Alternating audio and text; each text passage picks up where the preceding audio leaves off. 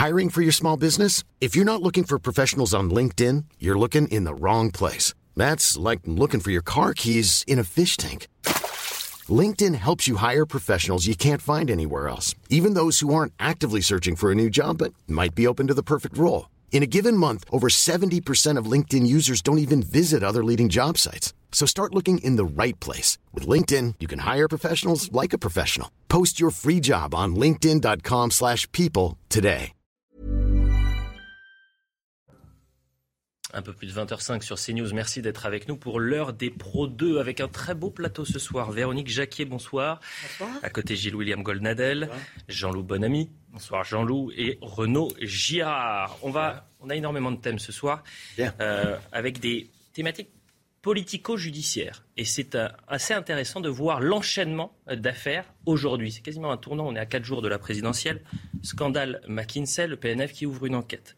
Assassinat de Samuel Paty, la famille qui porte plainte contre l'éducation nationale et le ministère de l'Intérieur. Assassinat d'Ivan Colonna, la famille qui porte plainte contre l'État. L'affaire Jérémy Cohen, dont vous êtes euh, l'avocat, maître Golnadel. Toutes les questions sur la France Orange Mécanique ou encore Rouen. Et on le verra, des policiers qui euh, ont été pris à partie pendant une interpellation. Mais avant cela, qui a peur de l'avion? William.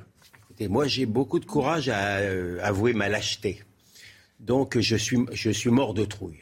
Mort de trouille en Ah, mais j'ai toujours été mort de trouille dans l'avion. Euh, j'ai fait des stages Air France qui m'ont fait un peu de bien, mais enfin, je suis quand même pas. Des stages Air Ah, France je, suis, je suis pas blériot. Hein. Bah, vous- Je peux vous dire que je suis pas blériot. Je, je guette le moindre bruit et je le prends souvent l'avion.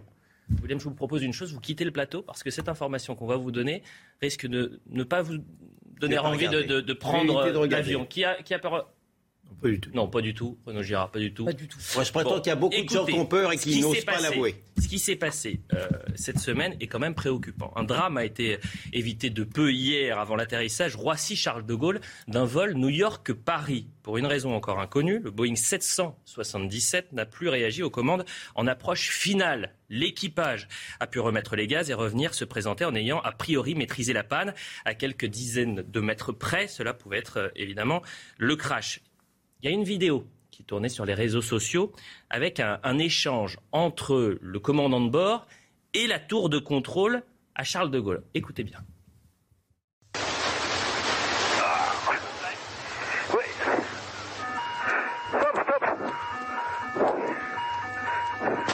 Air France 0 Je vous rappelle, je vous rappelle.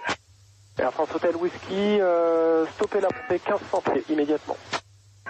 Oui, on stoppe 1500 pieds.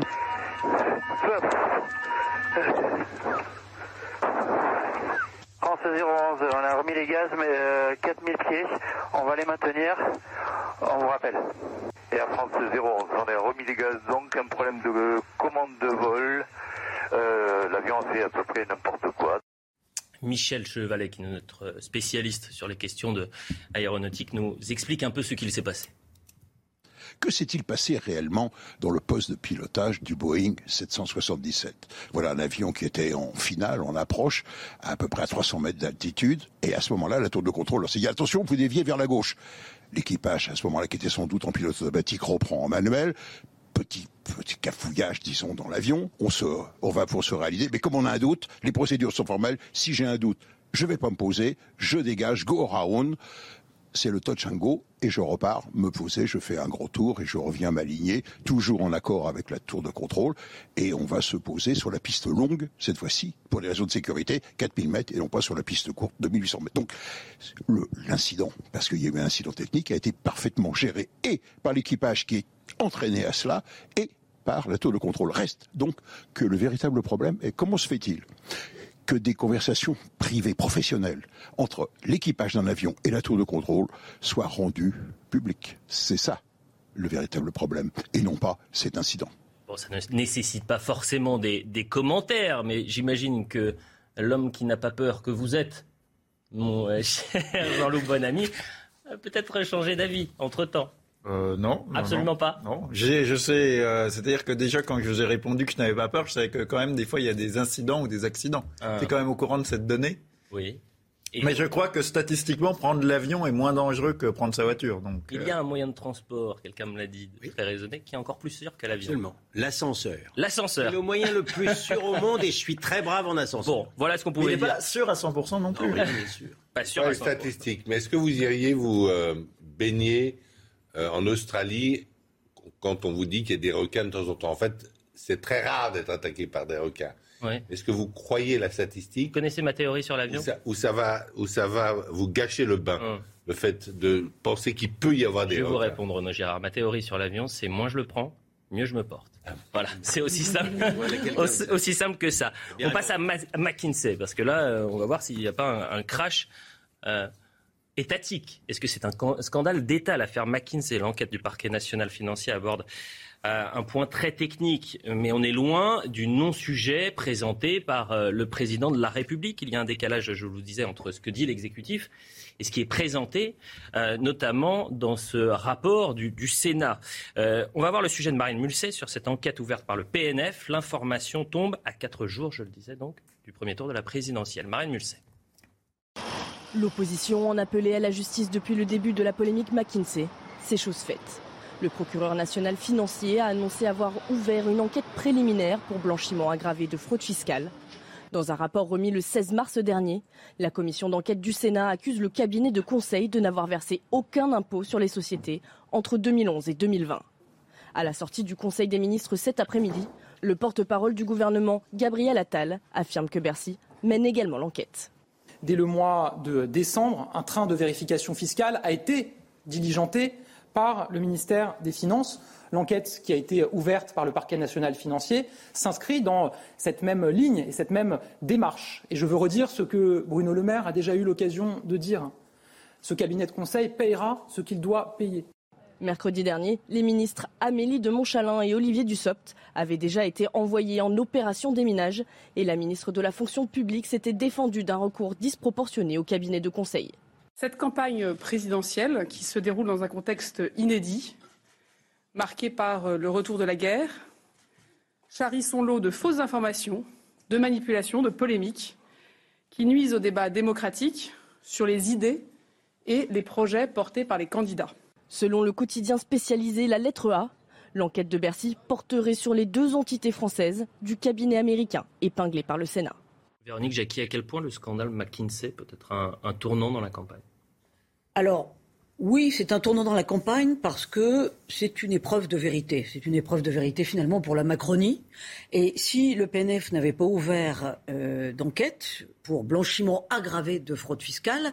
il y aurait eu ce soupçon du doute de favoritisme envers un candidat. D'ailleurs, il y a eu euh, dans Marianne cette semaine une tribune de magistrats appelant justement à l'ouverture d'une enquête, demandant au PNF de faire son travail pour que justement il n'y ait pas de soupçon de favoritisme envers un candidat. Et ça commençait à être comme un poison lent hein, qui empoisonnait lentement mais sûrement la campagne. Donc je, je trouve ça tout à fait normal qu'il y ait ouverture de, de, de cette enquête, d'autant, euh, souvenez-vous, qu'à euh, qu'elle avait euh, que, que l'enquête du PNF envers François Fillon, mm. euh, qui avait dégagné très très vite, hein, dès début janvier, avait donc pourri quatre mois de campagne pour le candidat de, de la droite en 2017.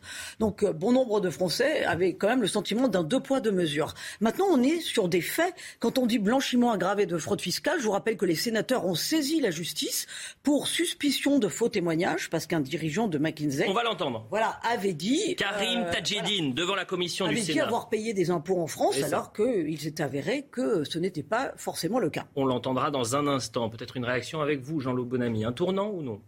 Euh, alors moi je ne sais pas si c'est un tournant, mais en fait le problème de l'affaire euh, McKinsey, c'est que c'est un peu comme euh, les poupées russes. Vous avez des affaires dans l'affaire. Mmh. C'est-à-dire qu'il y a bien sûr ce dont on parle actuellement, c'est-à-dire la question fiscale, mais il y a aussi quelque chose finalement de plus large et de plus grave. C'est qu'en fait les, tous les rapports remis par ces agences de conseil, on sait très bien qu'ils ne servent absolument à rien, qu'ils ne sont pas lus et que l'administration fait uniquement appel à ces sociétés pour se couvrir en cas de problème.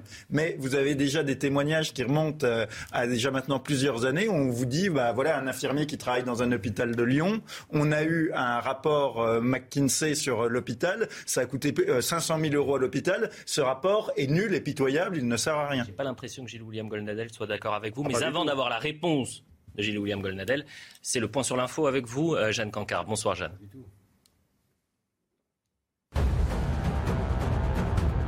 L'Union européenne prendra tôt ou tard des sanctions sur le pétrole et le gaz russe. C'est ce qu'a déclaré aujourd'hui le président du Conseil européen, Charles Michel, qui dénonce les crimes contre l'humanité perpétrés à Boutcha et dans de nombreuses villes en Ukraine. Jusqu'à présent, l'Europe ne l'envisageait pas, estimant cette coupure impossible pour la plupart des pays de l'Union. Hier, la Commission européenne avait déjà annoncé son intention d'interdire le charbon russe. En France, la famille d'Ivan Colonna attaque l'État en justice plus de deux semaines après la mort de l'indépendantiste corse agressé en prison par un détenu djihadiste.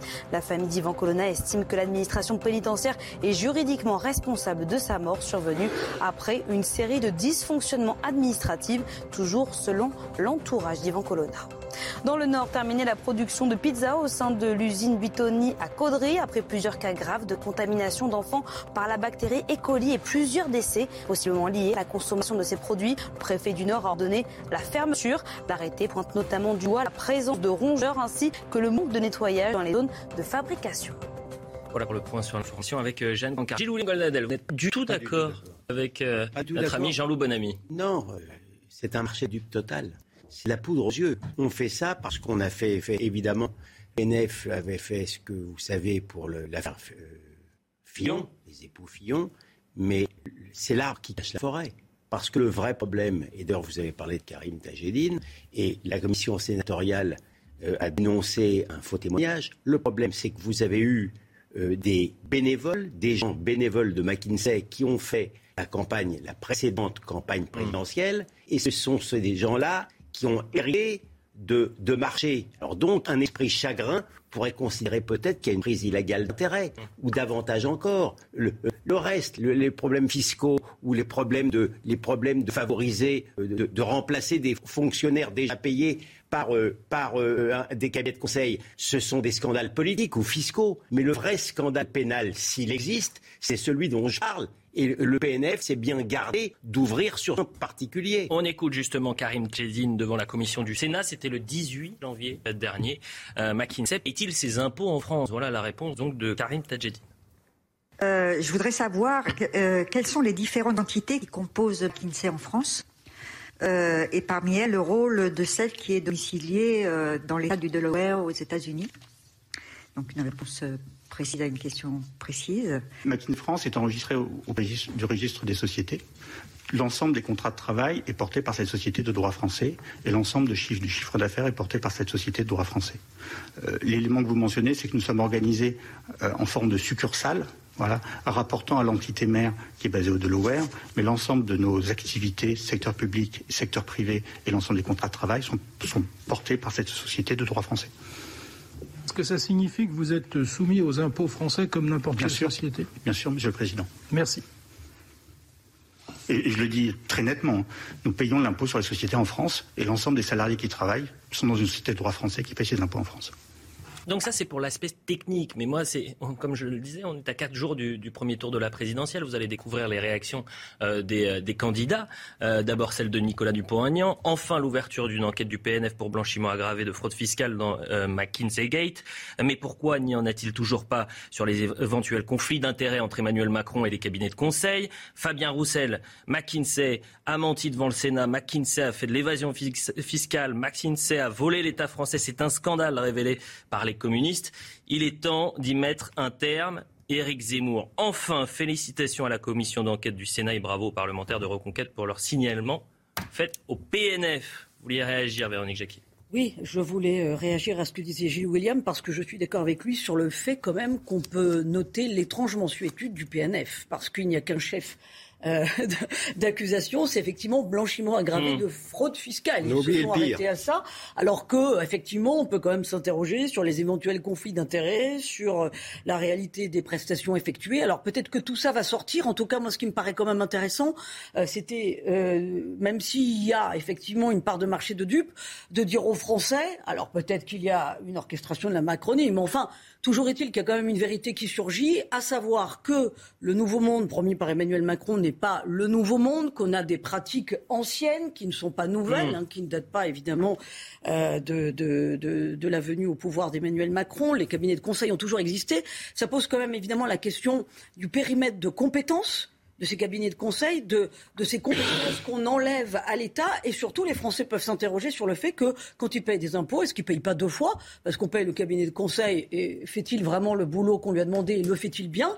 Et deuxièmement, quid des fonctionnaires qui sont en théorie des, payés des dizaines et des dizaines de millions d'euros qui sont utilisés. les Français sont en droit de se, demander ce qui qu fait de cet argent. Si les prestations ont doublé hmm. euh, entre 2018 et 2021, au regard d'ailleurs de la, de la crise sanitaire, hmm. c'est, dit-on, parce que l'exécutif a été tétanisé de voir l'incompétence de l'administration. Hmm. Donc il y a aussi un sujet en France sur les compétences de l'administration. Et les compétences de l'État. Et, finalement, c'est un tournant. C'est quel avenir, quel État on veut pour les cinq prochaines années? Je vous le disais aujourd'hui, l'affaire McKinsey. Vous avez Samuel Paty, on va en parler dans un instant. Yvan Colonna, Jérémy Cohen, Rouen. C'est dans la continuité. Évidemment, ce ne sont pas les mêmes affaires, mais c'est la déliquescence de l'État. Euh, je vais vous faire réagir. Ici, c'est que, euh, un peu gênant ici, c'est que on a un gouvernement qui a détruit une école qui fonctionnait assez bien, qui a d'ailleurs euh, très bien fonctionné pendant les 30 glorieuses, qui est l'école nationale d'administration,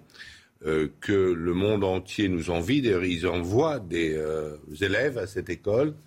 Et pour une raison sans doute démagogique, peut-être pour plaire aux Gilets jaunes, mais ça leur, à mon avis, même pas mmh. plu, mmh. On a euh, supprimé cette école leur, enfin, en tout cas, j'ai le nom. l'ENA n'existe plus, alors que c'est typiquement le rôle des énarques euh, de se pencher, de faire des études. Il y a d'ailleurs des corps d'inspection générale. Monsieur Macron appartient à un de ces corps, l'inspection des finances.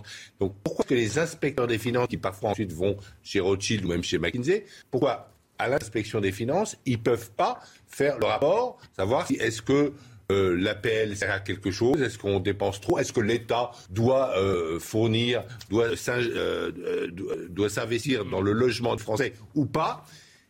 Pourquoi est-ce euh, euh, ne revient pas au système qui a bien fonctionné euh, sous De Gaulle et Pompidou d'une haute fonction publique recrutée au mérite et qui va faire ce que demande de faire. Une dernière question avec Jean-Loup Bonamy. Est-ce qu'il existe une déconnexion de la majorité? Je vais vous donner deux citations. L'une, c'était dans les colonnes du journal du dimanche. Un conseiller qui a été interrogé par les journalistes du JDD un Français sur deux n'en a rien à cogner en parlant de l'affaire McKinsey. Ce n'est pas un sujet obsessionnel comme certains essayent de le faire monter. Puis Emmanuel Macron, euh, le 27 mars dernier, aucun contrat n'est passé dans la République sans qu'il respecte la règle des marchés publics. S'il y a des preuves de manipulation, ça aille au pénal. Vous en pensez quoi, Jean-Loup Bonamy? Non, je pense qu'il y a une déconnexion euh, complète, mais qui est pour se rassurer. Simplement, ce que je veux dire, c'est que McKinsey est un, cabinet américain. Or, tous ces cabinets de conseil américains auxquels euh, la France fait appel sont obligés par la loi américaine de transmettre toutes les informations collectées à l'étranger, donc par exemple en France, au gouvernement américain et aux services de renseignement américains. C'est une obligation légale, donc toutes les données qui sont collectées doivent être euh, transmises au gouvernement euh, américain. Et euh, bien sûr, on voit que ça pose des problèmes absolument majeurs. En plus, bon, Véronique faisait remarquer à raison qu'il y a des problèmes d'incompétence de la fonction publique, mais ces fameux cabinets de conseil sont encore plus incompétent que la fonction publique. Et euh, donc on voit bien que ça pose un problème euh, majeur. Et alors on peut toujours euh, essayer de se rassurer en disant, les, en disant les Français s'en moquent. Mais voilà, c'est curieux, on répète ça, on répète ça. Et le jour où on a très peur parce qu'il y a les gilets jaunes qui viennent cogner à votre fenêtre, mmh. alors là tout d'un coup...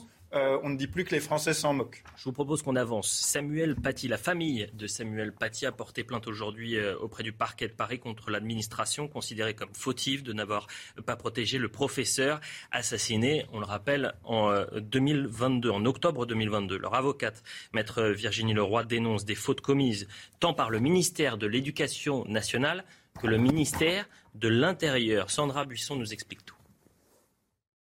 La plainte de 80 pages que nous avons pu consulter liste les signaux d'alerte qui virent au rouge chaque jour un peu plus entre le cours sur la liberté d'expression le 6 octobre 2020 et l'assassinat terroriste dix jours plus tard. Les menaces pleuvent sur le collège, mais surtout sur Samuel Paty, dont le nom est clairement cité dans des vidéos mises en ligne et portées par des islamistes radicaux.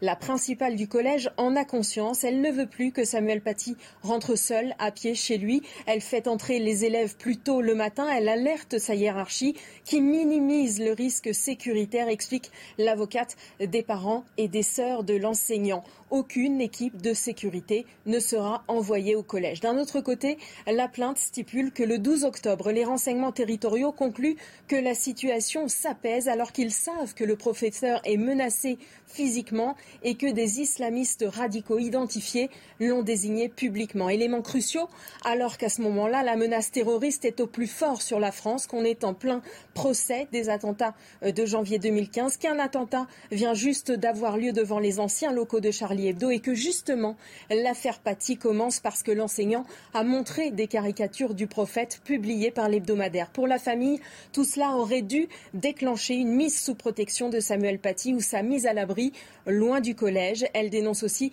le manque de prise en compte par les renseignements de la montée en puissance d'Anzorov qui cherche une cible depuis le 25 septembre alors qu'il a été signalé à Pharos depuis le mois de juillet. Ajoutons qu'avant de déposer plainte, la famille de Samuel Paty a sollicité les deux ministères au sujet des manquements dénoncés et qu'ils n'ont pas eu de réponse. On va en parler juste après la publicité. Samuel Paty qui a été assassiné, j'ai dit octobre 2022, c'était en octobre 2020, c'était il y a 18 mois. La publicité, on en parle juste après. À la suite de l'heure des pros avec euh, Véronique Jacquier, Gilles-William Golnadel, René, euh, Renaud Girard et Jean-Loup Bonamy. On est en train de parler de euh, Samuel Paty, la famille de Samuel Paty qui sort du silence. Vous découvrirez les déclarations de ses frères et sœurs dans un instant, mais avant cela, la Minute Info avec Jeanne Cancard.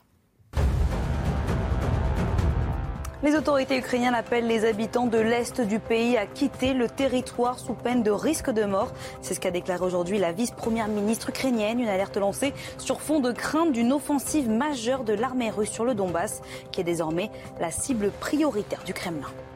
Toujours en Ukraine, la guerre pourrait durer des mois, voire des années, prévient le chef de l'OTAN. Face à la volonté de Vladimir Poutine de s'emparer du pays, le secrétaire général de l'Alliance appelle à être réaliste. Nous devons être préparés à un long parcours, à la fois en ce qui concerne le soutien à l'Ukraine et le maintien des sanctions, a-t-il notamment lancé. En France, la justice se saisit de l'affaire McKinsey. À quatre jours du premier tour de la présidentielle, le parquet national financier ouvre une enquête sur les pratiques d'optimisation fiscale du cabinet de conseil McKinsey, société américaine à laquelle le gouvernement a régulièrement eu recours pendant ce quinquennat et qui n'a pas payé d'impôts sur les sociétés pendant près de dix ans. Voilà pour la minute info. Je rappelle euh, cette euh, information importante que la famille de Samuel Paty a donc porté plainte aujourd'hui auprès du parquet de Paris contre l'administration considérée comme fautive euh, de ne pas avoir protégé le, professeur assassiné en octobre 2020. Il y a un, papier de libération avec le témoignage donc de, des frères et sœurs et des sœurs de, Samuel Paty. Je vais vous en lire quelques passages qui sont saisissants. par exemple, quand on met bout à bout les déclarations des ministres et des différentes autorités, le dialogue qui apparaît est saisissante. L'État n'a pas failli jamais. Finalement, si Samuel est mort, c'est presque une fatalité, comme si rien ne pouvait l'empêcher. Or, nous, nous pensons euh, qu'il aurait dû être mieux protégé et que des fautes impardonnables ont été commises. Ce qui est insupportable, c'est qu'à les entendre, on dirait que mon frère n'est pas une victime du terrorisme islamiste. Qu'en pensez-vous, Gilles William Golnadel, quand vous découvrez euh, les déclarations de, de Michael, donc, qui est la sœur de Samuel Paty? Parfaitement leur désarroi et leur colère. Euh, nous vivons des temps très dangereux. Hein. Euh, ils donnent des exemples que euh, les, services de renseignement n'avaient pas pris au sérieux les menaces dont, justement pâtissait le, pauvre Samuel. Euh, y a, mais, je vous signale qu'à la préfecture de police, vous aviez un, radicalisé euh, qui est passé à travers également le filet des, de la police. Donc ça vous dit, hmm. ça vous dit à peu près. Dans tous les, dans tous les cas, que ça soit à Nice ou à Saint-Étienne du Rouvray, c'était des radicalisés qui soit sortaient de prison, soit auraient dû euh, être surveillés à chaque, fois, je veux dire, il n'y a pas, euh, à ma connaissance, un cas où ça n'aurait pas pu être évité. Seulement, le problème, à la décharge, si j'ose dire, des services de renseignement et de police, c'est que les suspects sont nombreux. Hmm. Le vrai problème, il est, il est migratoire. C'est que euh, le nombre le nombre, le nombre, c'est le problème. Vous ne pouvez pas mettre non plus un membre du service de renseignement ou un flic derrière chaque euh, islamiste radicalisé. Non, mais la famille pointe la responsabilité de l'éducation nationale. Regardez, durant la fameuse polémique qui a précédé le 16 octobre, notamment le fait qu'il aurait incité les élèves musulmans à sortir au moment de la diffusion des caricatures, le premier réflexe n'a pas été de chercher à le protéger. On lui a d'abord demandé d'éteindre l'incendie, de s'excuser. Pourtant, il n'a fait qu'appliquer le programme puisque l'enseignement des caricatures en fait partie. Il n'empêche, l'éducation nationale ne l'a pas soutenu. Au fond, c'est comme si Samuel était responsable de sa, de sa mort, Renaud Girard. Oui, mais euh, on ne peut pas. Si vous voulez, moi je pense que la protection de. Euh, je me souviens de Ségolène Royal qui disait qu'il fallait protéger les policiers femmes qui rentraient euh, chez elles par d'autres policiers. Là, on ne peut pas. ce qu'il ne faut pas faire, effectivement, c'est introduire sur le territoire national des gens qui n'ont rien à y faire comme le Tchétchène, qui, s'il n'avait pas tué Samuel Paty, aurait tué quelqu'un d'autre, c'est sûr, cette tueur. Pour, parce que euh, des, choses qui ne respectent pas euh, sa conception à lui de l'islam, il y en a beaucoup en France, et il y en aura encore beaucoup. Même chose pour euh, le terroriste de Nice, qui a tué plus de 80 personnes avec son camion. Pourquoi est-ce que on a été très laxiste dans le regroupement familial et qu'on lui a permis devenir ce, terroriste, cet individu, n'aurait jamais dû être admis. Et c'est là, et c'est là, moi je pense, je suis contre la police de protection. Je suis contre euh, de mettre, mettre, des militaires dans les gares comme ça qui, qui déambulent. Non, il faut infiltrer les euh, groupes dangereux en France et les éliminer avec des éliminations physiques, y compris euh, extrajudiciaires. Là, je le dis très clairement c'est-à-dire avec par les services, voilà, des gens qui sont dangereux, il faut les éliminer. Et il faut aussi, euh, s'il y a un problème migratoire, il ne faut pas admettre n'importe qui sur le sol français. Il faut admettre des gens qui partagent nos valeurs, qui, sont euh, qui ont envie de vivre comme des Français et euh, qui, euh, qui sont bien en France et qui aiment la France. Sinon, il ne faut pas les prendre. C'est clair, net, précis. Véronique Jacquier. Oui, je ne suis pas tout à fait d'accord avec vous. Moi, je pense qu'il aurait pu être protégé. Je pense que cet homme a dû se sentir, c'est pas a dû, c'est même sûr qu'il a dû se sentir terriblement seul parce que pas du tout soutenu par sa hiérarchie, alors qu'il avait quand même une fatwa euh, à son encontre sur les réseaux sociaux. Or, euh, euh, l'éducation nationale aurait pu dire cet homme est menacé, qu'est-ce qu'on met en place? Enfin, on aurait dû l'accompagner au commissariat de police pour qu'il porte plainte. Il y avait des profils sur les réseaux sociaux qu'on pouvait identifier et qu'on pouvait, euh, qu'on pouvait euh, arrêter euh, quand, il quand il était encore temps. Donc moi, je suis choquée par l'inertie de l'éducation nationale. C'est pas la première fois qu'en plus ce genre de choses est arrivé. Il y a des et cette rupture de dialogue aussi, puisque la famille de Samuel Paty a contacté le ministère. Oui. les deux ministères avant de déposer plainte. Ils n'ont pas été entendus. Bien sûr, il n'y a, pas eu de, a pas eu de droit de suite. Jean-Michel Blanquer n'a pas répondu et Gérald Darmanin non plus. Mais ce que je veux dire, c'est que c'est pas la première fois que l'éducation nationale met la poussière sous le tapis. Mm. Il y a des professeurs qui, après l'affaire Samuel Paty, ont dit qu'ils en avaient assez de s'auto-censurer, qu'ils savaient qu'ils ne, qu'ils ne pouvaient pas faire certains cours parce qu'ils étaient menacés et surtout qu'ils n'étaient pas soutenus. Il y a eu le hashtag pas de vague. Voilà. Donc ça en dit long quand même sur l'éducation nationale et moi je trouve ça très très bien que la famille enfin se manifeste et, et fasse part de son désarroi et de sa colère. Très très bien ou très très triste? Parce que ça veut dire que cette famille n'a pas été entendue. Oui. Jean-Loup Bonamy. Je, je, vais faire une remarque. J'ai entendu quelque chose là, qui, une expression qu'on entend beaucoup et, et qui m'horripile un peu. Euh, j'entendais justement euh, notre amie Sandra Buisson parler euh, d'islamistes radicaux. Dire voilà, il y avait un, un activisme des islamistes radicaux. Alors, euh, non, cette expression est un pléonasme. Mm. Parce que l'islamisme est forcément radical.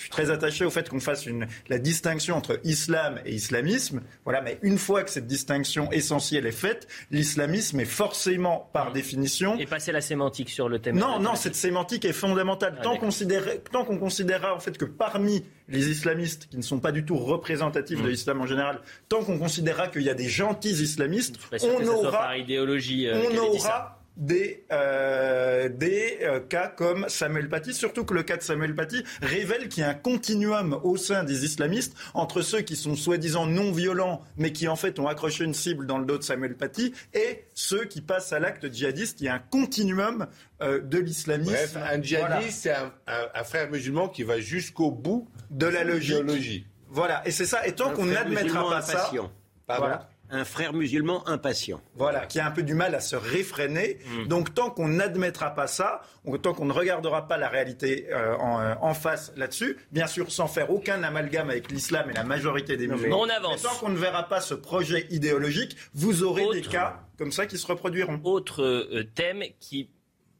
n'est pas évidemment euh, lié, mais quoique, puisque Gérald Darmanin avait fait euh, le lien entre l'assassinat de Samuel Paty et celui d'Ivan euh, Colonna. La famille d'Ivan Colonna aujourd'hui attaque l'État en justice.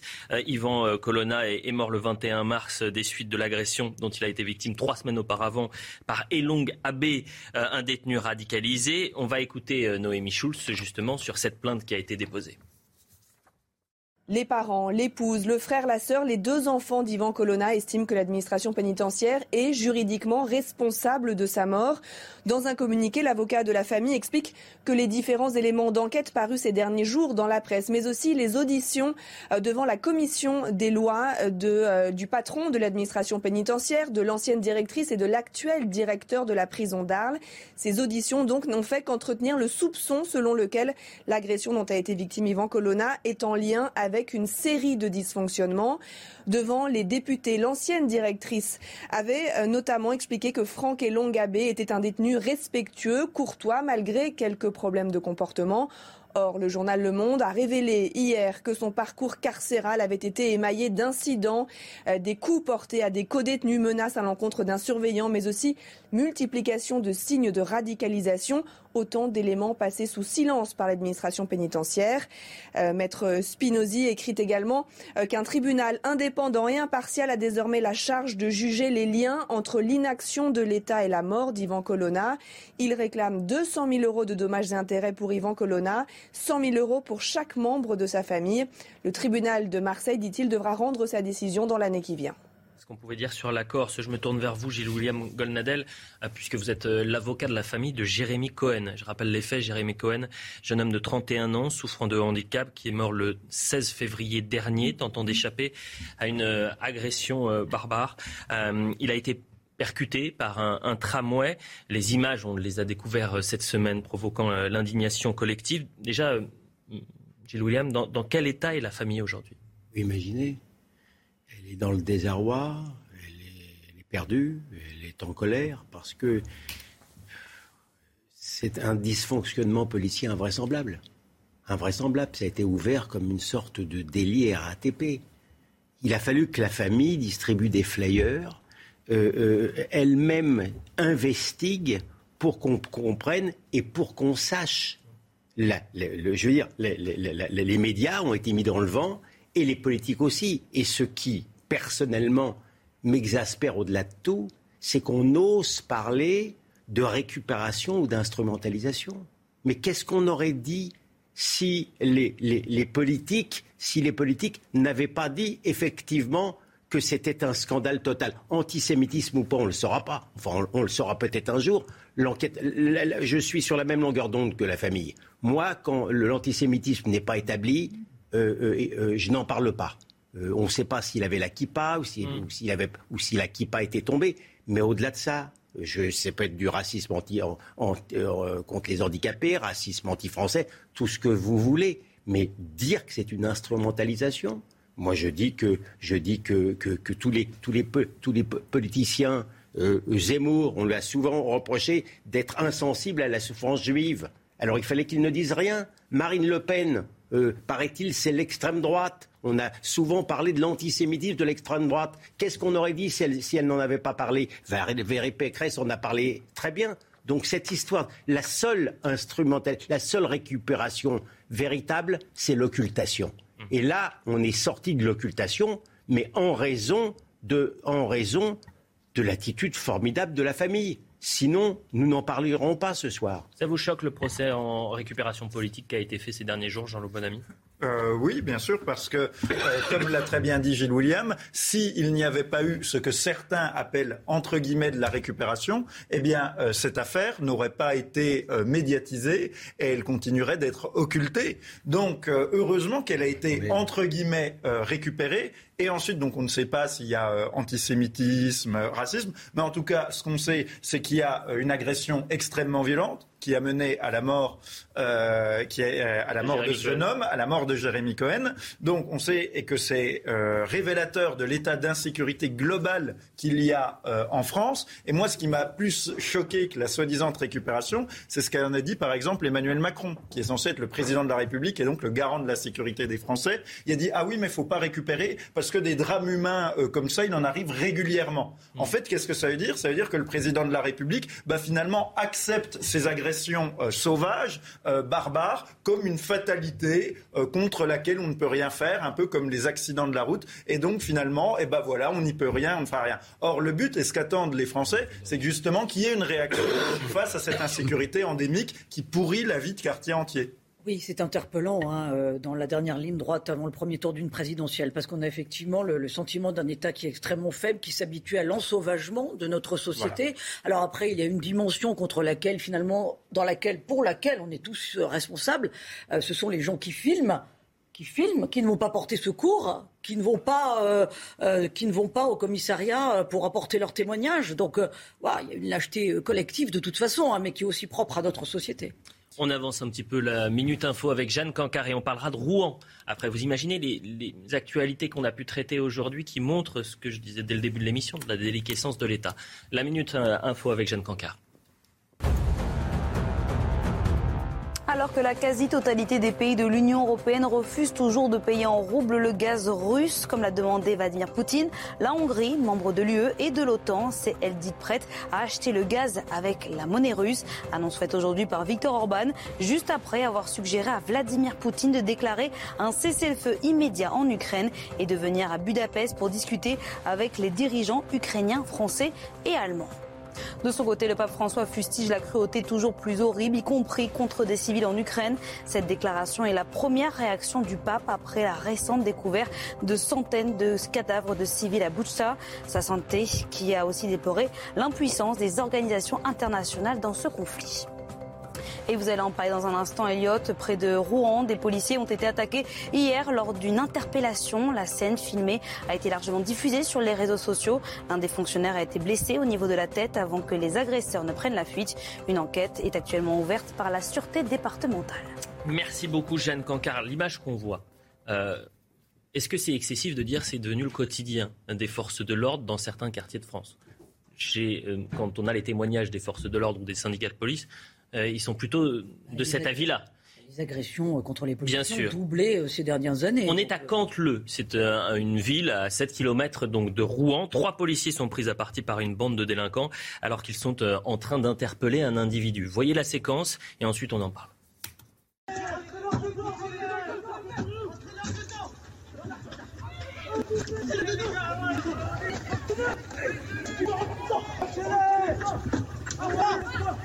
Regardez bien Mon fils de pute, va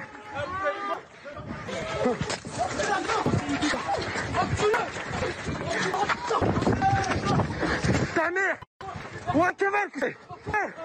Niquez vos mères Ces images, non, Gérard, c'est insupportable. Oui, insupportable. Euh, on se souvient d'une époque où euh, on n'osait pas, les truands n'osaient pas s'en prendre aux policiers. Euh, le crime le plus abominable de tous, c'était de tuer un policier ou de blesser un policier, euh, il y a un problème d'autorité de l'État, il y a un problème de société, euh, de formation de, la jeunesse, de peut-être aussi d'une police qui a été inhibée par les différentes euh, enquêtes qui ont été faites. par exemple, je me souviens qu'on a, enfin, on mis en justice des policiers. Ils ont été ensuite, je crois, il y a eu un non-lieu, mais qui ont tiré sur quelqu'un qui forçait un barrage. Je trouve que c'est tout à fait normal. S'il y a un barrage de police et que vous le forcez, eh bien, euh, être truand, c'est dangereux et que les policiers tirent. Et on a, on a, on a inhibé en fait euh, la police et il y a un vrai problème que n'ont pas traité les gouvernements précédents. C'est pas seulement euh, Macron, hein, ça remonte aussi à Sarkozy, etc. L'autorité de l'État est et, un laxisme, si vous voulez, à l'égard euh, des, des racailles et euh, des truands. Pour parler, euh, pour parler sans faire, moi je suis un petit adorant, d'accord? J'ai connu Rouen donc je, quand, j'étais jusqu'à l'âge de 19 ans. C'était avant l'immigration massive. Pour parler, pour parler des choses, clairement. Euh, Canteleu, je connaissais bien Canteleu. Il n'y avait pas plus calme que, que, Canteleu. Il faut comprendre maintenant que Rouen, c'est une des villes les plus sinistrées sur le plan de la sécurité. Il n'était pas question, de, il est question de se promener le soir dans, dans les rues de Rouen, et en moins dans le quartier des Sapins, et encore moins à Canteleu. C'était avant l'immigration massive. Tout le reste, c'est du bruit. Du bruit.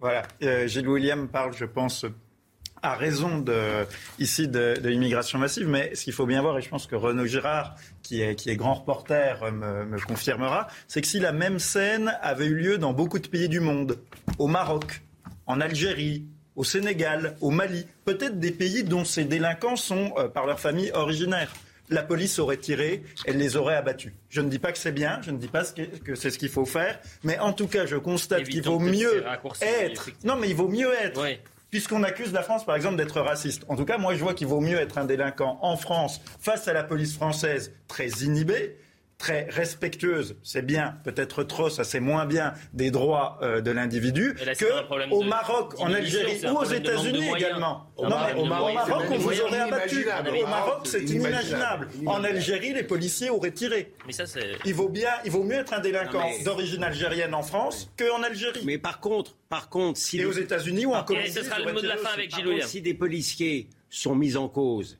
souvent à tort, je peux vous dire que là, on ne parlera pas de récupération ou d'instrumentalisation. Tout à fait.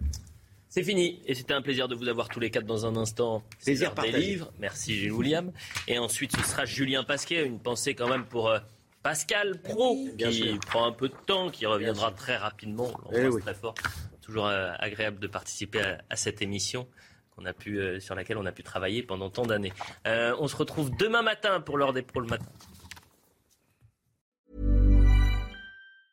Mom deserves the best, and there's no better place to shop for Mother's Day than Whole Foods Market. They're your destination for unbeatable savings, from premium gifts to show-stopping flowers and irresistible desserts. Start by saving 33% with Prime on all body care and candles. Then get a 15-stem bunch of tulips for just $9.99 each with Prime. Round out Mom's menu with festive rosé, irresistible berry chantilly cake, and more special treats. Come celebrate Mother's Day at Whole Foods Market.